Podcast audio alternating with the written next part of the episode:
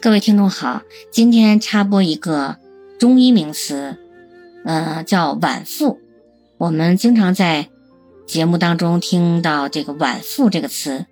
脘腹是指胃脘部及腹部。西医呢，主要是诊断肝、脾、大小肠、膀胱、包公及其附件组织的病症。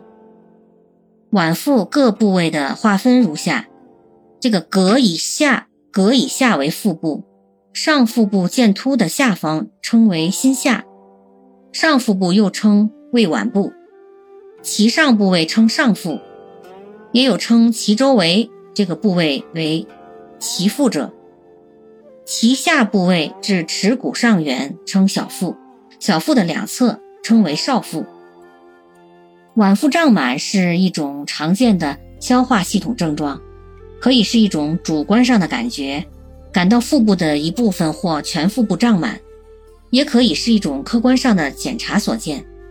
发现腹部一部分或全腹部膨隆引起腹胀的原因，主要见于胃肠道胀气、各种原因所致的腹水、腹腔肿瘤等。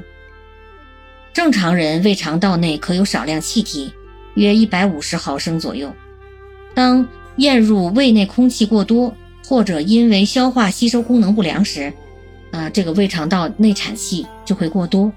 而肠道内的气体又不能从肛门排出体外，则可能导致腹胀。嗯，还有一个脘腹冷痛这个词，脘腹冷痛也是属于中医术语，是用于表达脘腹疼痛的一种表达方法。它的意思就是腹部疼痛，遇冷加重。得热则舒，简单而言就是腹部疼痛在进食热食或热敷时疼痛减轻，在进食冷食或遇冷时疼痛加重。从中医上认为，这个原因有两种。第一呢是属于阳虚，主要由于脾胃阳虚、阳气不足而导致脘腹冷痛，这种疼痛症状相对较轻，啊还伴有手足凉以及脘骨不化等症状。